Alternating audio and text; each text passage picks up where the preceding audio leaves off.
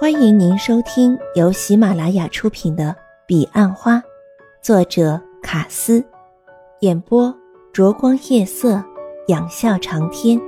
欢迎订阅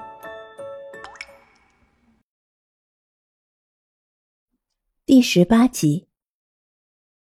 对了，你们公司总经理上个月有打电话给我，你知道吗？何总问。他的秘书有告诉我。钟兰人说：“我总算对我太太有个交代。”何总说：“对了，什么时候回到公司来？邹董还要看你一展长才。”钟兰人看了欧阳云云一眼，说：“公司有你，大家都放心的很。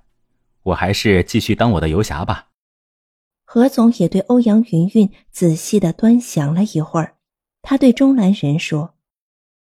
但愿你的偶然能成为必然。话中充满祝福。离开何总公司后，欧阳云云始终沉郁不语。怎么了？钟兰人在车上问。我还以为我们该庆祝呢。支票金额是多少？欧阳云云问。一百三十万，四千万的寿险。钟兰人平淡的叙述。连总经理都知道，你却不告诉营业处的人，你有尊重我吗？老实说，没拿到支票前，我都不敢肯定，怕有变卦，因为金额的确不小。他要保书和体检上个月就已 OK，但支票始终不肯开，我怕大家空欢喜一场，那样对你更不好。我们公司承保的上限不是才三千万？欧阳云云的阴霾已驱散大半。所以我才特别去找老总谈，听说老总还特别开会讨论这件事，后来决定转一半的单子出去，而且他还亲自打电话给何总。你应该告诉魏大哥的，他们压力非常的大。我说过，万一今天没收到支票怎么办？而且他们这样下去也不是办法，过了今年，明年怎么办？我不是认真在增援，而且还陪你来南部，有你在。至少还可以抵挡一阵子。欧阳云云终于绽露出笑容，虽然笑中浅埋着苍郁。你终于知道我的重要。中兰人说来像是受尽委屈的孩子。我知道你做这一切都是为了我，而且现在没有人否认你的重要，连罗瑞亚对你的态度都不同了。那你说，如果我现在追他？会不会成功？钟兰人露出久未出现的轻狂笑意。来的时候不是才告诉你不要这样问？我知道你真正想说的还是那句：如果你追别人，早就追到了。钟兰人转换成充满自信的笑容。我也知道你打算怎么回答，还记得吗？以前你总用那句“你不是我喜欢的类型”来打发我。后来弄急了，你连自己喜欢的类型都不清楚，只好换说怀疑自己有问题。可是你应该知道，我是没有那么容易被吓到的，所以拜托你，该换台词了。既然所有的台词都用老了，那我只好用沉默来回答了。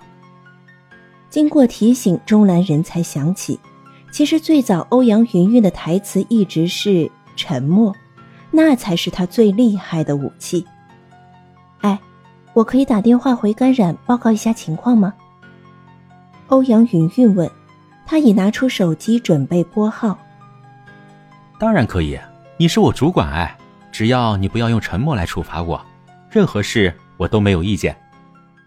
欧阳云云打到感染营业处的总机，先和邹大业聊了一会儿，只说一切顺利，并提醒他要浇花，然后电话转给芝荣。关心他上课的情形，最后才转进威大哥的办公室。非常顺利，明天还有一个。欧阳云云简单的回答，虽然没有提到数字，但从欧阳云云口中说出非常顺利，想必威大哥也可以安心了。车很快就开到欧阳云云家巷口，钟兰人表露出依依不舍的神情。准备目送欧阳云云离去，明天见。或许明天你可以告诉我你想要什么礼物，还是你决定多折磨我几天？我明天一定告诉你，不只是你受着折磨的，还有我。欧阳云云蹙眉，心想钟兰人不知又要使什么招数，他赶紧说：“你应该知道，我不是一个很大方的人。”钟兰人沉默的笑着，好像自己是一个旁观者。他知道欧阳云云说这句话的意思。欧阳云云发现苹果还放在后座，于是转身够给钟兰人说：“我陪你吃完苹果再走。”钟兰人诡异笑着说：“那我会吃的很慢很慢。”第二天早上九点不到，欧阳云云比预定的时间早了十分钟出门，但他发现钟兰人的车已在巷口。这是三明治和果菜汁，妈妈做的。欧阳云云说。钟兰人接过早餐。心想欧阳云云没有在妈妈前面加一个我，可见她心房见书。妈妈是特别做给我吃的。钟兰人问，欧阳云云点头回答，也并没有纠正他的语意。虽然早餐严格说来并不算美味，但钟兰人心里却是甜美。他看着今天的欧阳云云，仍穿着昨天的白色长裤。但上衣换了件花格子的衬衫，这也是钟兰人第一次看到欧阳云云穿衬衫。长裤衬衫显得格外帅气。大幅的欧阳云云在造型上与甘染的完全判若两人。昨天有很多事忘了问你。欧阳云云说：“例如。”钟兰人问：“你以前待过何总的公司？”我昨晚上网看过，这家公司很赚钱，你为什么要离开？钟兰人笑着说：“有何总在就 OK 了，何况不离开怎么会认识你？”哎，你又来了，我是很有诚意的在问你，你每次都答非所问。欧阳云云不悦之情微溢，我真的也是很认真的回答，只是说来话长。我只说重点和结论，省略了枝节。不过今天有的是时间。希望今天顺利。欧阳云云说，但他整个思绪都陷在钟兰人那句“今天有的是时间”里，不知钟兰人今天要怎么设计自己。有时会想，对这一切为何不能看开点？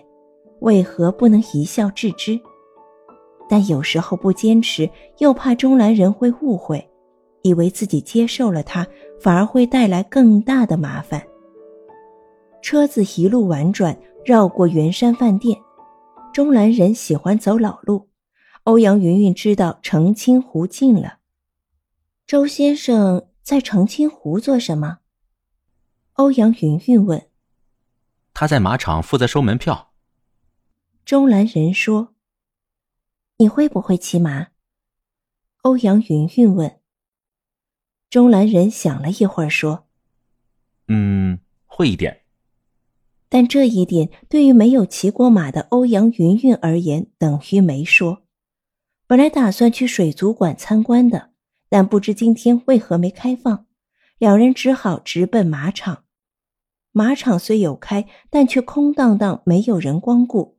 倒是旁边的划船场游客不少。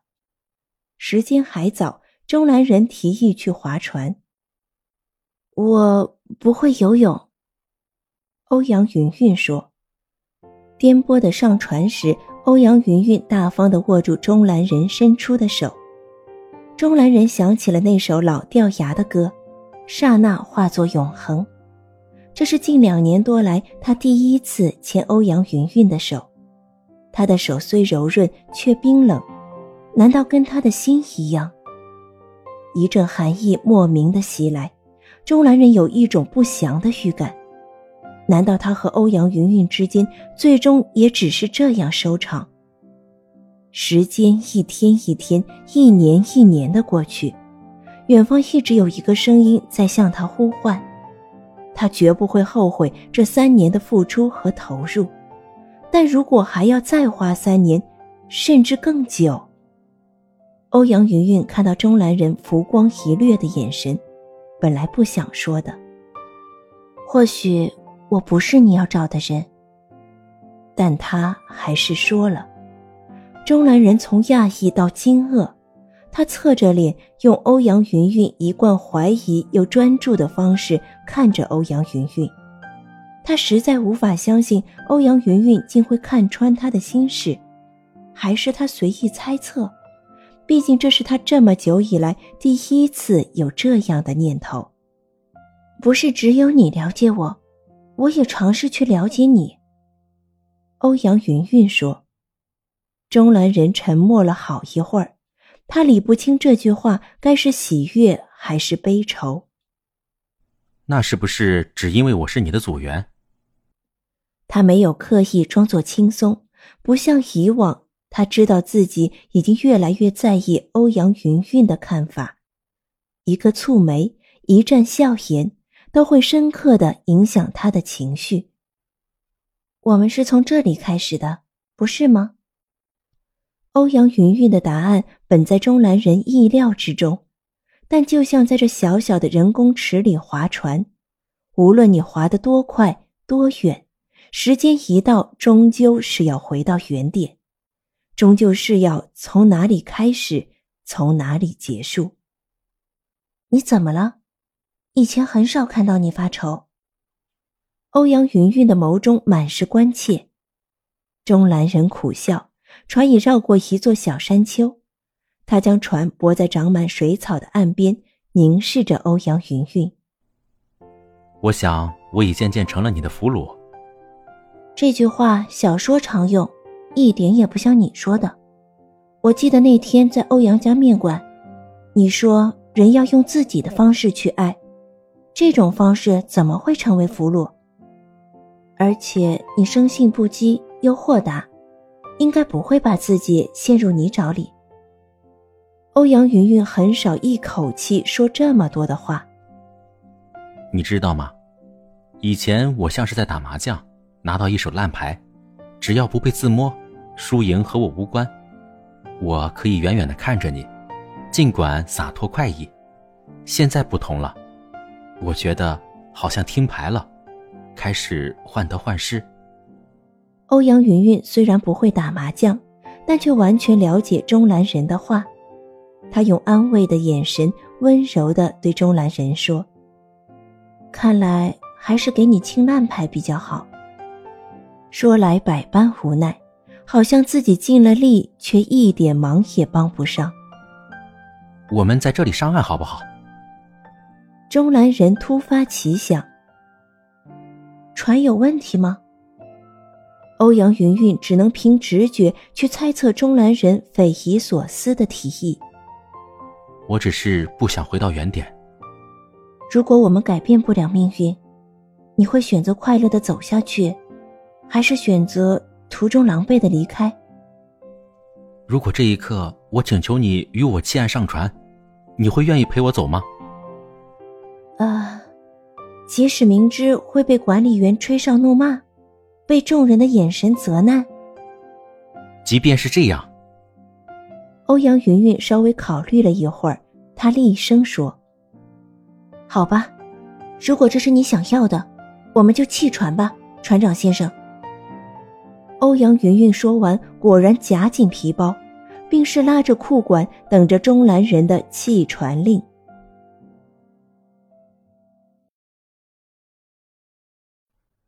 听众朋友，本集已播讲完毕，请订阅专辑，下集更精彩。